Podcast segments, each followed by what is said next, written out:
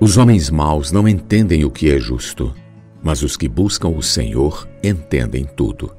Provérbios 28, 5 Os que buscam o Senhor entendem tudo.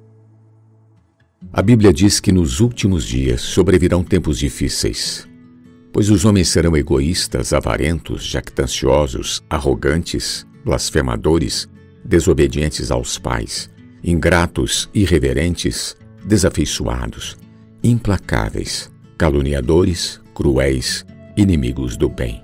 2 Timóteo 3, 1 e 2. A relação de como serão maus os homens começa por egoístas.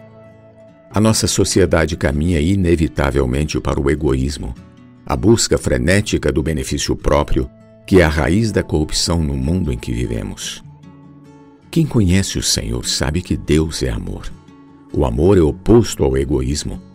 Nosso Pai Celeste faz nascer o sol tanto sobre maus como sobre bons, e vir chuva sobre justos e injustos. Mateus 5,45.